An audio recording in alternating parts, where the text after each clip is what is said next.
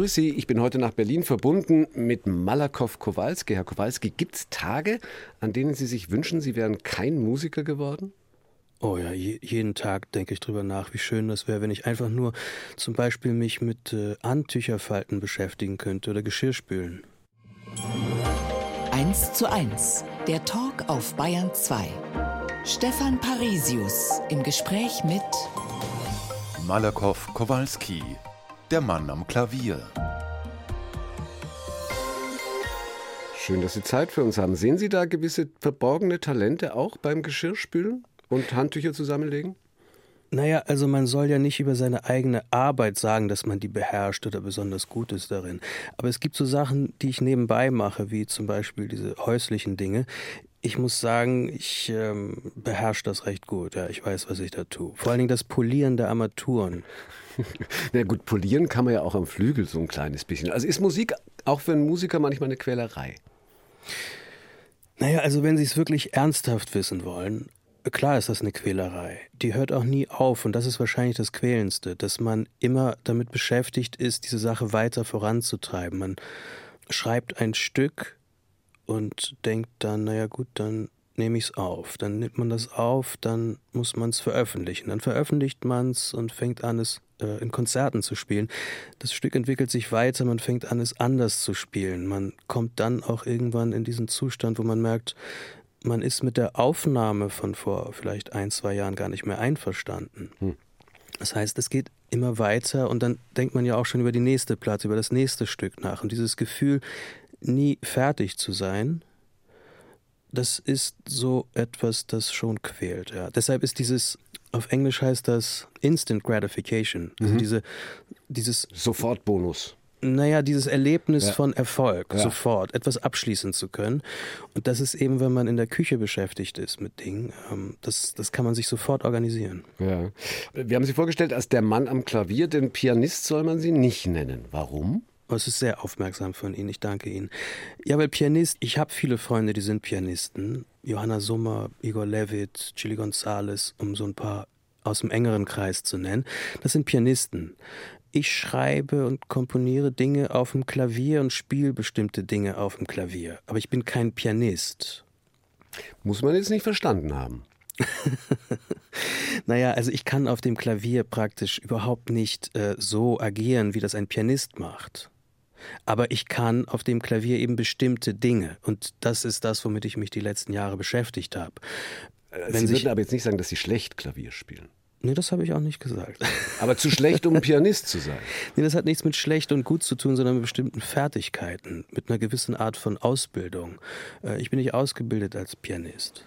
Es gibt einen Satz von Herbie Hancock, äh, diesem großen Jazzpianisten, wo er gefragt wurde, warum spielen Sie eigentlich keine Klassik? Mhm. Und dann sagte er, naja, also wenn man mit der deutschen Grammophon aufgewachsen ist, dann weiß man ja, wie das eigentlich gespielt werden müsste. Gibt keinen Grund, dass ich das machen sollte ich will mich jetzt nicht mit Herbie Hancock in eine Reihe stellen, aber wenn man ein Verständnis hat von dieser Sache und ja. die auch wirklich als das Größte betrachtet, was die Menschheit je hervorgebracht hat, diese große Klaviermusik in der Klassik und auch im Jazz, dann muss man sich so ein bisschen überlegen, wo sein Platz ist. Ich also, schreibe Musik. Also ist es letztlich Respekt, der Sie verhindern lässt, sich als Pianisten bezeichnen zu lassen. Dieser klassische Mann am Klavier, da kommen dann immer so Bilder, ist einer, der in Bars spielt oder in Hotellobbys. Oh. Wünschten Sie, dass Sie diese Erfahrung auch mal gemacht hätten? Die haben Sie ja nicht gemacht. Nee, die habe ich, um ehrlich zu sein, wirklich nicht gemacht. Ich habe das noch nie gemacht. Ich würde sagen, ich bin dafür nicht besonders geeignet und ähm, ich brauche ein hohes Maß an Aufmerksamkeit. Das mhm. hat sich so herausgestellt über die Jahre. Ich habe, äh, als ich das Album Kill Your Babies gemacht habe, das war 2012, da habe ich ein Album gemacht mit äh, dieser Musik, die zum ersten Mal wahnsinnig leise und, und tragend und ähm, fragil, zerbrechlich war mhm. und so weiter. Und da habe ich einfach beschlossen, ich spiele keine Konzerte damit überhaupt gar keine Konzerte, denn ich habe gemerkt, ich brauche für diese Art von Musik brauche es ein hohes Maß an Aufmerksamkeit im Saal. Mhm. Und ich hatte aber nicht den Status, in einem solchen Saal zu spielen. Also habe ich einfach die Konzerte komplett abgesagt und gesagt, dass ich das gar nicht tue. Es hat sich inzwischen ja geändert. Also, weil da ist ja dann schon mal Elbphilharmonie oder auch ja. in München tolle Konzertkirchen, wo sie aufgetreten sind. Ja, das kam dann mit der Zeit und als sozusagen die Aufmerksamkeit da war in der Öffentlichkeit und es so ein paar Leute gab, die sich dafür interessiert haben, da war ich dann auch bereit, äh, damit aufzutreten. Der erste Auftritt dieser Art war im Schauspielhaus Köln. Mhm. Da wurde ich gefragt äh, vom Intendanten Stefan Bachmann, ob ich mir vorstellen könnte, ausnahmsweise ein Konzert zu spielen. Und dann dachte ich, naja gut, im Theater, das ist ein schöner Saal, da werden ein paar Leute kommen, das könnte ich vielleicht machen. Und ab dann ließ sich die Zeit auch nicht mehr zurückdrehen. Das heißt, die Vorstellung, dass Ihre Musik irgendwo als Hintergrundmusik läuft oder so, lässt Sie schaudern. Naja, gar nicht schaudern. Sie, sie funktioniert nicht auf diese Art. Mhm. Es ist so ein bisschen wie ein Techno-DJ, dem man sagt, kannst du ohne Bass auftreten? naja, klar kann er das machen, aber es funktioniert nicht. Ja. Wie würden Sie denn selber, jetzt haben wir schon gemerkt, dass ich es sehr genau nehme mit vielen Dingen, wie würden Sie denn selbst Ihren aktuellen musikalischen, Sie haben es gerade schon ein bisschen skizziert, sehr zurückgenommenen Stil bezeichnen? Piano Aphorisms heißt das aktuelle Album. Ja, dieses Album Piano Aphorisms ordnet sich wohl ein irgendwo zwischen Debussy und Wagner und Scriabin. Irgendwie sowas. Also nachdem Sie sich nicht mit Herbie Hancock in einem Atemzug nennen wollen, klappt das mit Debussy und Wagner doch gut. Ja, wobei mit Wagner will ich mich gar nicht in eine Reihe stellen. Das war ja wirklich ein unmöglicher Mensch. Aber sagen wir mal, Debussy und Scriabin haben mit dieser Platte sehr viel zu tun. Das ist eine Klaviermusik, die recht dissonant ist, die sehr introvertiert ist, äh, für die es aber so in der Form auch keinen wirklichen Namen gibt. Natürlich bin ich bemüht damit, etwas äh, zu schreiben und aufzunehmen, zu veröffentlichen, was neu ist. Natürlich bin ich darum bemüht. Ich war jetzt über drei Platten mit Klaviermusik beschäftigt. Jede Platte hatte so ein bisschen ihr eigenes ähm, Biotop, in dem ich da gefischt habe. Tja, Tja, ist immer schwer mit dem Einordnen. Also der Stil ist da, den Namen dazu finden wir noch. Eins zu eins der Talk mit Malakow Kowalski. Welches Amerika lieben Sie? Ich muss wirklich sagen, ich liebe Los Angeles. Ich denke nicht nur einmal am Tag darüber nach, wie es wäre, nur Teller zu waschen und Oberflächen zu polieren, sondern ich denke auch einmal am Tag wirklich daran, dass ich Amerika vermisse. Und dann ganz besonders LA. Geboren sind Sie in Boston, aber schon bald danach nach Deutschland gezogen. Woher kommt die enge Bindung oder die Sehnsucht nach den USA? Viele Teile meiner Familie sind nach Amerika gegangen nach der Islamischen Revolution in Iran. Und äh, wir sind dort auch hingegangen, da wurde ich geboren und dann gab es aber Verbindungen zu Deutschland, Verbindungen nach Deutschland. Und dann sind wir als eine der wenigen Familien nach Hamburg gegangen, da bin ich aufgewachsen. War dann aber im Sommer immer meist in Chicago, viel in Toronto. LA kam dann erst später ins Spiel. Was fehlt Ihnen bei uns, dass Sie solche Sehnsucht haben? Beziehungsweise wonach genau, außer nach dem ja, Begriff Amerika? Es ist gar nicht so sehr das Fehlen von irgendetwas, sondern das, was dazukommt. Das, was hinzukommt, sind zum Beispiel, ich meine, es ist absurd, aber wenn ich zum Beispiel im Sommer versmogte Straßen in der Nase habe, dann erinnert mich das an so ein Zuhausegefühl an Amerika. Ja gut, das schaffen Sie in Berlin auch. Ja, aber eben nicht mit der gleichen Intensität.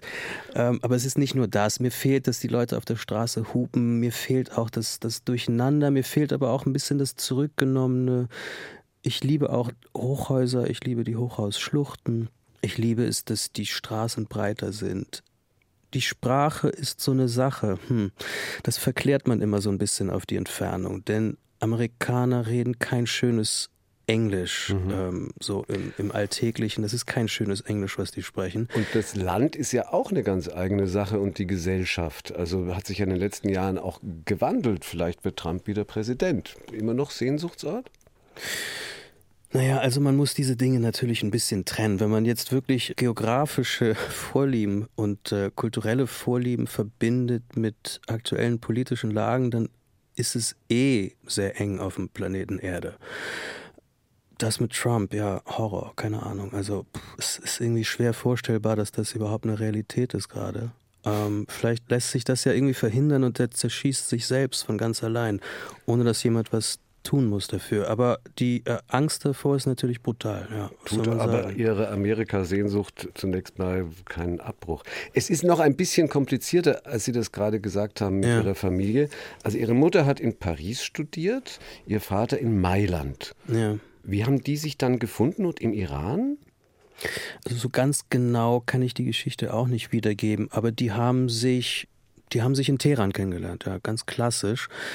Ich bin der Meinung, die waren ähm, fertig mit dem Studium, mein Vater jedenfalls, meine Mutter stand wohl kurz davor. Ja, die haben sich dann kennengelernt und sehr romantisch verliebt. Hochzeitsreise in waren die in Mailand? Nee, die waren noch in Rom. Nee, die waren in Paris. Ach, Hauptsache Europa.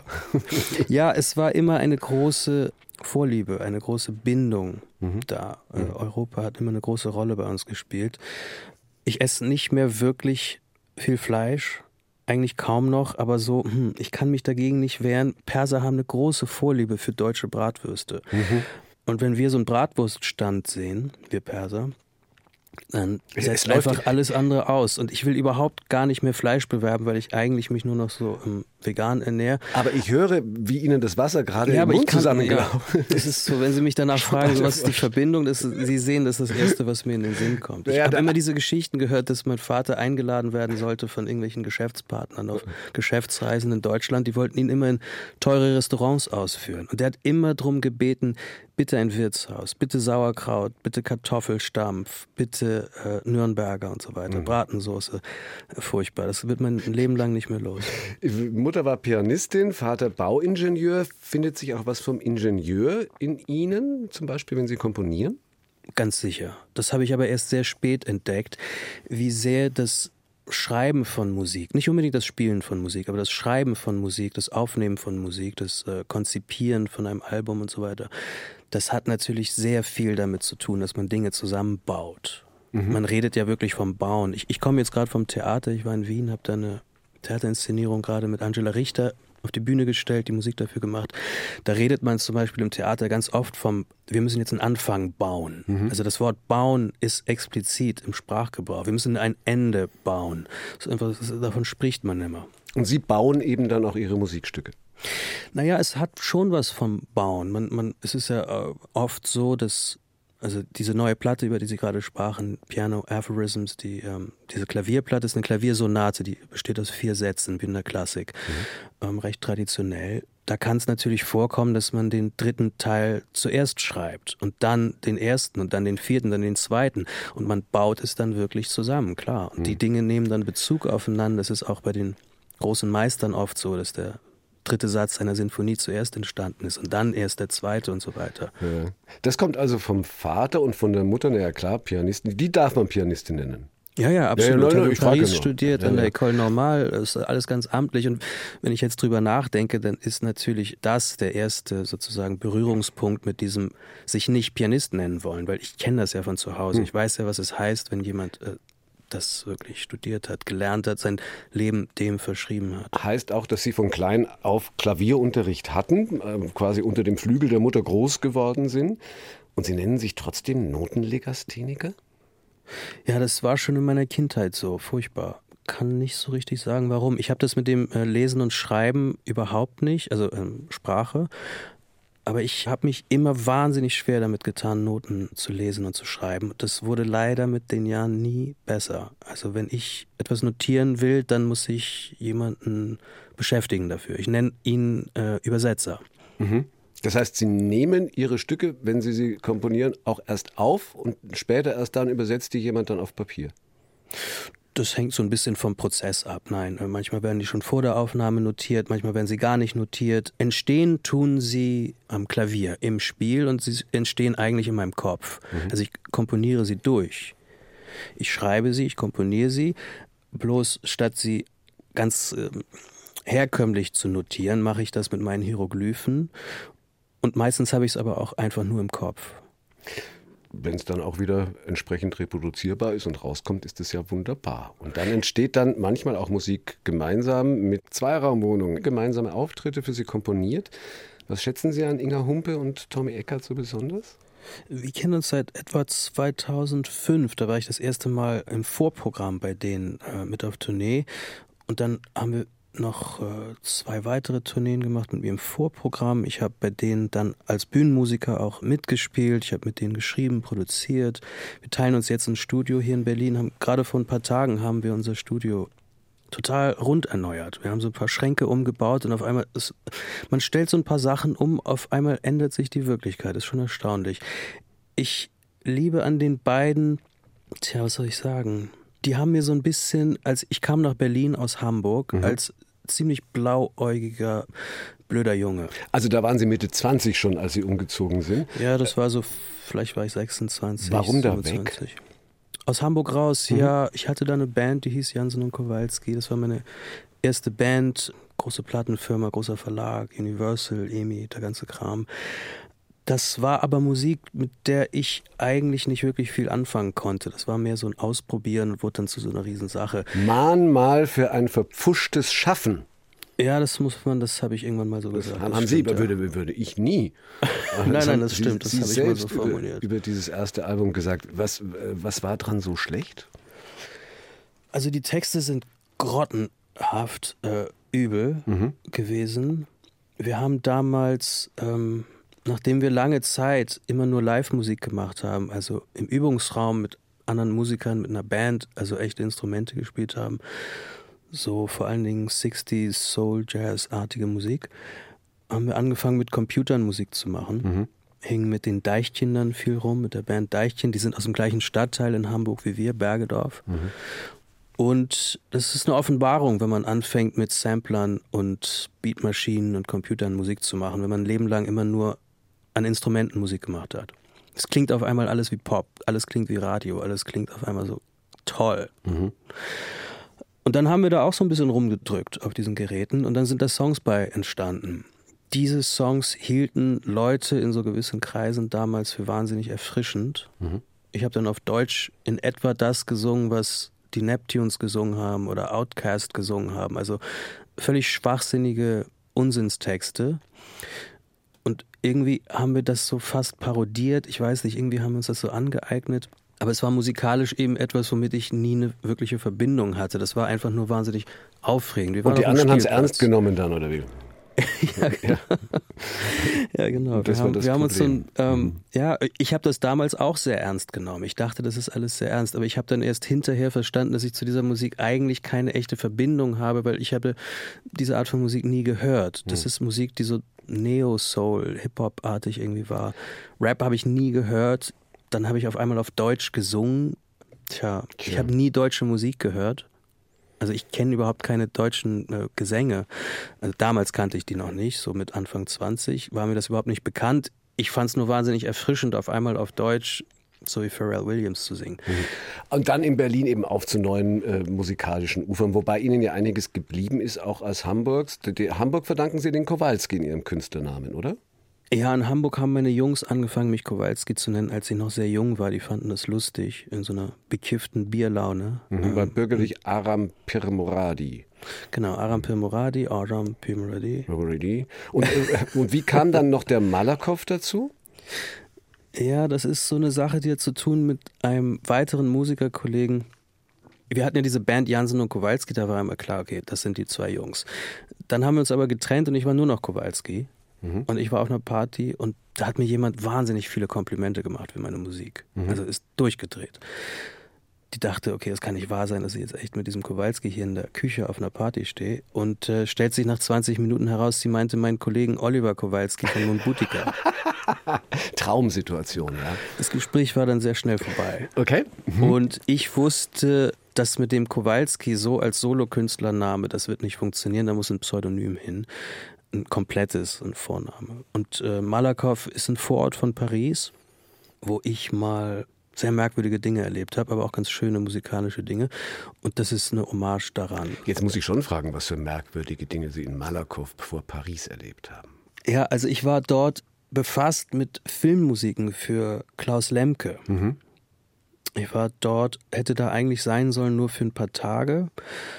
Und Lemke wollte so ein paar Sachen von mir haben. Ich musste, um diese Sachen fertig zu machen, weil ich die ohnehin da schon aufgebaut hatte, musste ich also einfach da bleiben, weil ein, ein, ich, ich, konnte nicht weg. Mhm.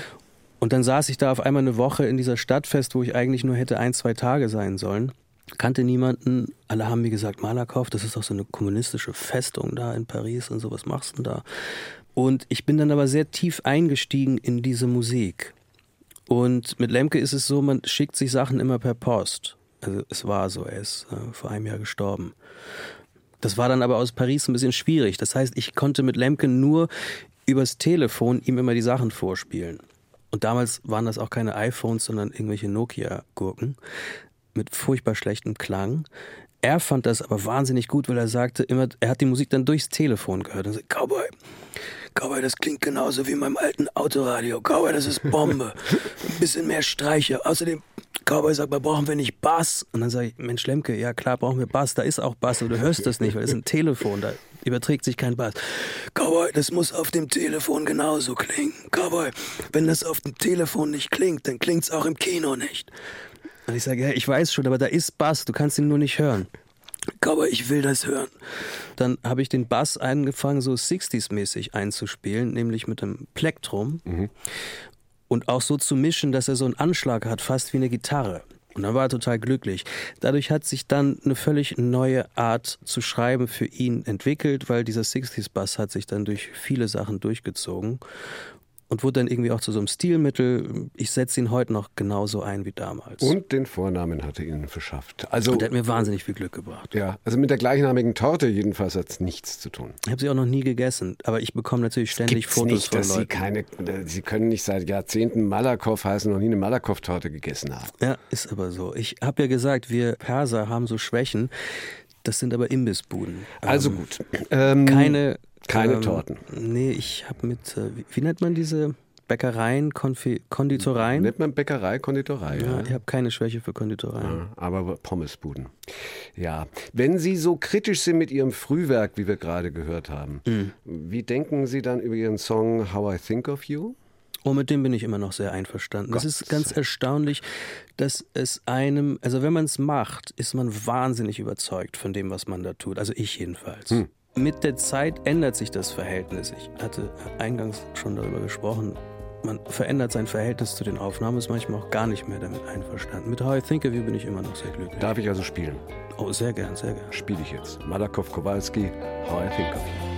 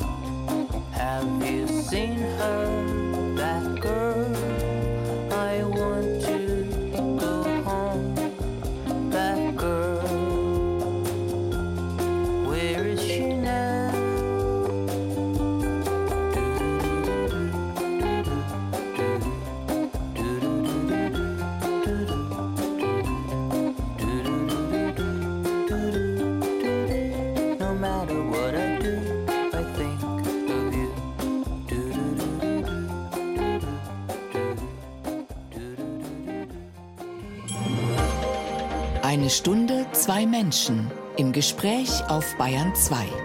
Stefan Parisius trifft Malakow Kowalski. Persisch kochen ist wie Jazz.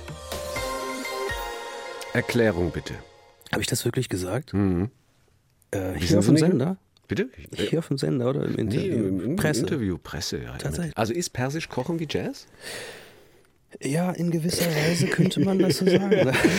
La- Lassen Sie mich kurz nachdenken, was ich gemeint haben könnte. Ja, ich muss tatsächlich nachdenken. Ich weiß nicht mehr, wann ich das gesagt habe. Ist auch nicht so ein Standard, den ich ständig abrufe. Ja. Aber da sind wir schon im Thema Jazzstandards. Jazzstandards sind ja Stücke, die es schon immer gab. Also was heißt schon immer gab? Die gibt es irgendwie seit 100 Jahren, 80 Jahren, 50 Jahren.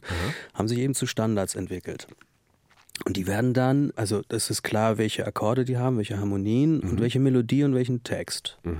Aber jeder spielt sie auf seine Weise. Man könnte jetzt natürlich sagen, dass persisches Essen, also ich koche die Rezepte zum Beispiel, ähm, also es sind Schmortöpfe vor allen Dingen, die ich ganz gut beherrsche. Auberginen-Schmortopf, äh, Zucchini-Schmortopf, ganz viele Kräuter, sowas Grünes, das heißt Gourmet Sabzi mit äh, getrockneten Limonen. Es sieht aus wie Palak Paneer, dieses indische Essen, ist aber eine völlig andere Geschmacksexplosion. Also so Schmortöpfe habe ich ganz gut drauf. Das sind eigentlich stehende Rezepte, aber jeder kocht sie dann eben doch ein bisschen so, wie er es gelernt hat. Und man tut auch ein bisschen was dazu. Ich habe vor ein paar Abenden einen Schmortopf gemacht mit Auberginen. Wollte das ohne Fleisch machen. Dachte, okay, was packe ich da jetzt für eine Action rein, damit er so ein bisschen was isst. Hatte aber keine Zeit, mich wirklich drum zu kümmern. Und ich arbeite nicht gern mit Fleischersatz. Da habe ich mich irgendwie noch nie rangetraut. Hab also einfach ein paar Kichererbsen da reingemacht. Das ist jetzt so nicht vorgesehen im Rezept. Aber das ist ein bisschen so, wie wenn Miles Davis äh, My Funny Valentine spielt. Er spielt es eben auf seine Art. er spielt es auf seine Art. Diese, diese Verbindung ist jetzt eindeutig hergestellt. Das kommt vermutlich ja die Leidenschaft für persisches Essen, jedenfalls von Ihren Eltern, Ja. äh, logischerweise. Was haben Sie ansonsten für eine Verbindung in den Iran? Tja, also musikalisch keine richtig konkrete, aber es gibt natürlich in meiner Musik, das hat sich jetzt über die letzten, hm, ich würde sagen, fünf, sechs Platten herausgestellt, ein Hang zum Tragischen, zu den Molltonarten, zu einer gewissen Art von Dramatik auch und, und vielleicht auch ja, dieses Tragische, das kommt sicherlich von dort.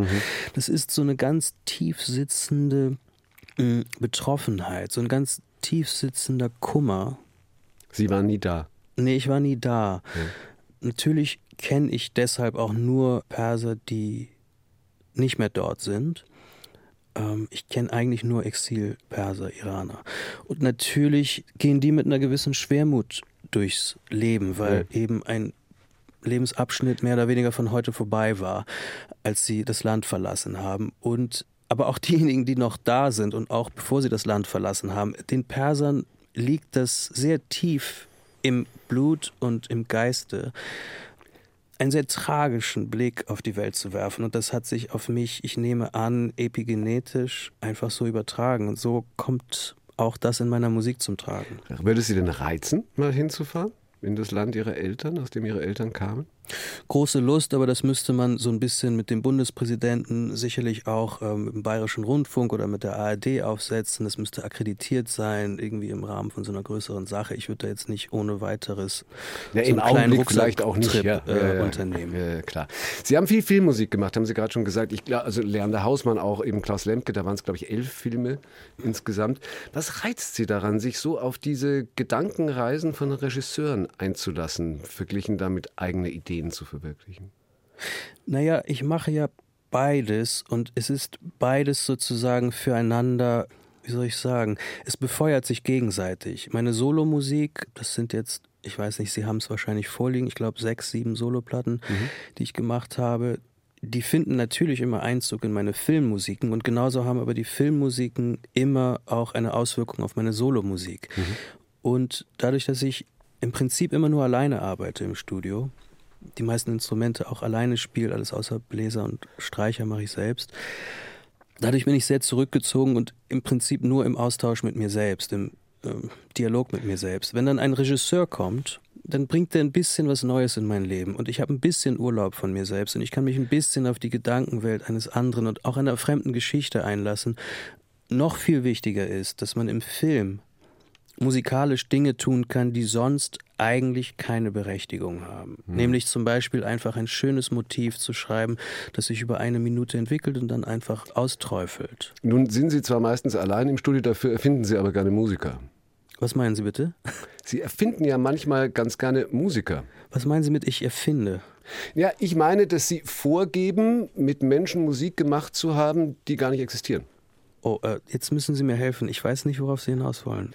Äh, ich meine, dass Sie mal eine, wenn ich das richtig weiß, ah. kubanische Nachbarin ja, in ja, einem ja, Film Geschichte. von Klaus Lemke untergebracht haben. Ja, das war gut. Das war, aber lassen Sie mich das kurz erzählen, wenn Sie es möchten. Äh, deswegen spreche ich es an. ja, richtig. Ich erinnere mich jetzt. Ähm, man darf die Pointe natürlich nicht auflösen. Nein, das, das, das habe ich vorher schon gesagt. Naja, was heißt gesagt? Also ich meine, das ist ja so einfach nicht zu erklären. Klar, es gibt immer Ausnahmen und ich mache nicht alles ausschließlich allein. Ich habe natürlich immer Gastsänger dabei. Ich habe natürlich mal äh, jemanden dabei, der Kontrabass spielt, auch mal ein Schlagzeug spielt, Synthesizer spielt und eben auch die ganzen Streichergeschichten und so. Und für Lemke sollte ich ein, ein Stück machen für seinen Film Drei Kreuze für einen Bestseller. Hat gespielt auf Fuerteventura in so einer wunderschönen äh, sommerlichen Stimmung. Und er wollte dieses Stück, das er getauft hat, South of Midnight. Den Titel hat er meist vorgegeben. Und dann haben wir so ein bisschen darüber gesprochen, was das sein könnte. Und ich habe ihm was aufgenommen, so ein Instrumental, habe ihm das geschickt per Post. Zwei Tage später SMS. Bombe, Cowboy, Bombe. Und ich habe ihm da so ein bisschen was drauf gesungen so eine Art Melodie und dann schrieb er zurück, nee, nee, äh, das müsste irgendwie eine Frauenstimme sein. Und dann habe ich ihm eine Frauenstimme aufgenommen und habe ihm das wiedergeschickt. Zwei Tage später Anruf. Cowboy, Bombe. Wer ist diese Frau? Bombe. Das gibt's ja gar nicht. Er hat sich verliebt in diese Stimme, in diese Frau. Und dann habe ich ihm erklärt, das ist Maria, meine Nachbarin, wohnt gegenüber, ist eine Sängerin, äh, kubanische Sängerin, zufällig im gleichen Haus. Ich habe die einfach ein bisschen was aufnehmen lassen. Und er hat es natürlich immer geliebt, wenn die Dinge sich einfach so aus der Situation ergeben haben. Mhm. Nicht das große Staatstragende, sondern das ganz Kleine. Im Treppenhaus gesehen, es hat kurz irgendwie fünf Minuten Zeit gegeben zu quatschen. Ich habe sie mit zu mir ins Studio genommen. Wir haben das Ding aufgenommen, ich habe es ihm geschickt. Er war so verliebt, hat mir zwei Flaschen Champagner geschickt und hat gesagt, Cowboy, die trinkst du mit, Maria der ganze Film ist voll mit dieser Frau, diese Stimme und äh, diese Musik hat ihn wirklich durch den ganzen Dreh getragen. Er hat ja. zwei Monate dort gedreht. Und es war eine wundervolle Sache. Ein halbes Jahr später oder ein Jahr später saßen wir, ich bin der Meinung, bei der Viennale in Wien, das große Filmfestival. Und dann kommt der Film, wir sitzen vorne in der ersten Reihe, gucken uns das an. Und da kommt der Titelsong. Und er fängt wieder an, in diese Welt zu geraten er schwärmt wieder für diese Frau, er schwärmt für dieses Gefühl, wie es damals war, zu drehen auf Fuerteventura. Und ich fange ganz leise an, in, das, in sein Ohr diese Melodie mitzusingen, die die Frau singt, aber eben mit der Stimme von der Frau. Und er guckt mich an, als hätte er einen Geist gesehen. Und er sagt, Cowboy, ich glaube, ich spinne.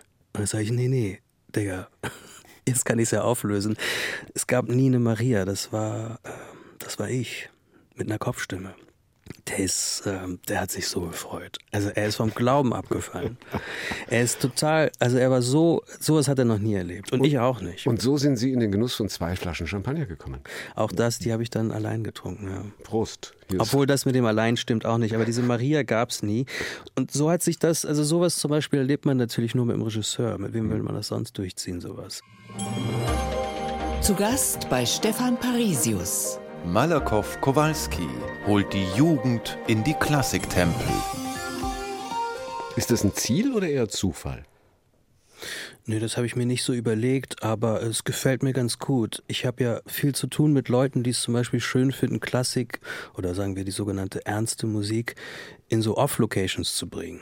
Mhm. Die finden es toll, in so einer Lagerhalle zu spielen, in so einer Fabrikhalle, in irgendwelchen äh, Industrieanlagen. Und die finden es auch schön, wenn die Leute im Schneidersitz da äh, mit einer Flasche Bier und so weiter den zuhören. Das lehne ich alles komplett ab. Sie haben es gern festlich. Naja, was heißt festlich? Ich brauche also ich liebe feste Bestuhlung. Ohne feste Bestuhlung geht das nicht. Getränke im Saal sind absoluter Horror für mich. Ich bin sogar so drauf, dass ich, das ging vor Corona noch, jetzt ist das alles ein bisschen schwierig geworden, dass ich die Lüftung abstellen lasse, damit die einfach nicht sirren und summen und so weiter. Nur in einem Konzertsaal mit einer festen Bestuhlung und auch dieser Akustik und so weiter schafft man diese Art von Aufmerksamkeit und äh, Konzentration. Mhm. Und da musizieren Sie dann eben, wenn Sie es tun, mit dem Klavier ganz allein. Dabei hatten Sie eigentlich aufgehört mit dem Klavierspielen, als Sie zwölf waren. Wie haben Sie da wieder zurückgefunden? Ja, Sie fragten ja eben auch äh, nach den Filmgeschichten. Warum lässt man sich ein auf den ganzen Wahnsinn eines Regisseurs und diesen Filmkompositionsprozess? Äh, Als ich angefangen habe, für Klaus Lemke Filmmusiken zu machen, da habe ich auf dem Klavier als Werkzeug äh, Ideen skizziert. Mhm. Einfach so, das, man muss das ja irgendwie festhalten, was man da komponieren will. Dann habe ich das eben immer auf dem Klavier gemacht. Und so hat sich mit der Zeit herausgestellt, dass ich auf dem Klavier dann doch wieder so ein paar Dinge zu sagen hatte. Und so habe ich mich schrittweise wieder angenähert. Aber eben nicht über das Virtuosentum, sondern über das Schreiben. Es war einfach ein nützliches Werkzeug. Und ich habe dann gemerkt, dass die Sachen, die ich auf dem Klavier skizziere, um sie dann auszuproduzieren mit anderen Instrumenten, dass die auf dem Klavier einfach so als Solomusik eine gewisse Berechtigung hatten. Und so ist dann das Album Kill Your Babies entstanden, wo viele Sachen, die ich für Lemke gemacht habe, die nie in den Film gelandet sind, als Solomusik zu hören sind. Sachen, die ich gemacht habe für dieses Album, das hatte einen Untertitel, Filmscore for an Unknown Picture, also Filmmusik für einen unbekannten Film. Mhm. Und diese Klaviersache ist dann weiter eskaliert. Es ist dann. Eskaliert. Ja, das muss man so sagen. Ich habe dann dieses Album gemacht, I Love You, wo wir diesen Song How I Think of You gehört haben. Da habe ich noch viel drauf gesungen. Mhm.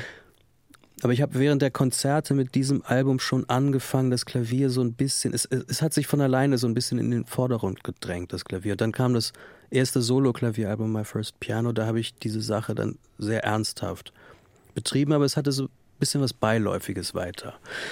Und ich hätte nicht gedacht, dass sich das weiter verfestigt, aber es ist dann ein weiteres Album entstanden, das hieß Onomatopoetica, ist auch nur Soloklavier. Da waren die Stücke zwar noch als Miniaturen angelegt, aber schon in einer ernsthafteren sozusagen Weise komponiert. Das Beiläufige verschwand und die Ernsthaftigkeit wurde immer sozusagen tragender. Hm. Und jetzt eben die Piano Aphorisms, die das weiter fortsetzen. Es ist Aber, nur eine Sonate, wenn ich das noch sagen darf, weil Sie sagten, oder sie haben gelacht, als ich sagte, eskaliert. eskaliert ja. ja. Dieses Piano Aphorisms Album ist eine Sonate in vier Sätzen komponiert, die sind aber als ein Stück aufgenommen. Das heißt, dieses ganze Stück ist 35 Minuten lang und das kann man auch nicht vor- oder zurückskippen. Hm. Das ist natürlich in Zeiten, wo Leute über Streaming reden und alles muss in den ersten 30 Sekunden passieren und so weiter sonst klicken die Leute weiter und haben keine Aufmerksamkeit, ist das natürlich nicht so ganz opportun, eine Platte rauszubringen, wo nur ein Stück drauf ist und das geht 35 Minuten. Aber das sind eben auch so die Dinge, Sowas lernt man auch von Regisseuren. Aber Opportunität, glaube ich, ist auch nicht das, wonach Sie Ihr Handeln insgesamt äh, so wesentlich ausrichten. Jetzt habe ich gesagt, wenn Sie Konzerte geben, weil, wenn man auf Ihre Website schaut, keine Konzerte 2023.